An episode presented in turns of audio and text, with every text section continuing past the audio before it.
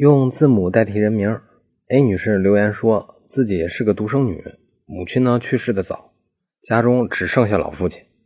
因为自己平时常年在国外工作，所以为父亲请了一位保姆，照顾父亲的生活起居。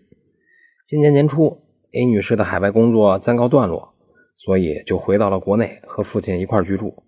因为这位保姆呢也特别认真负责，所以就没有辞退保姆。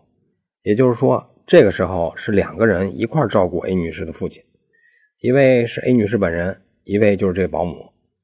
上个月，A 女士的父亲因病不幸去世。这料理完丧事保姆就拿出来一份一六年的时候老人和保姆签订的遗赠抚养协议，内容说的是生前保姆照顾老人一切生活起居，那么老人去世后，家里唯一的一套房产赠给保姆所有。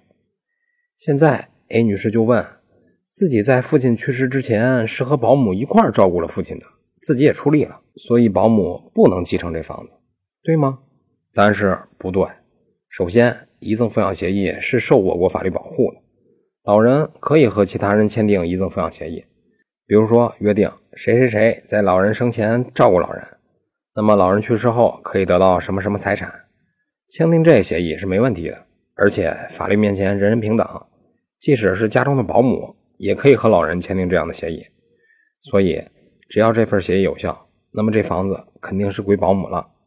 以上就是今天的音频，供您参考。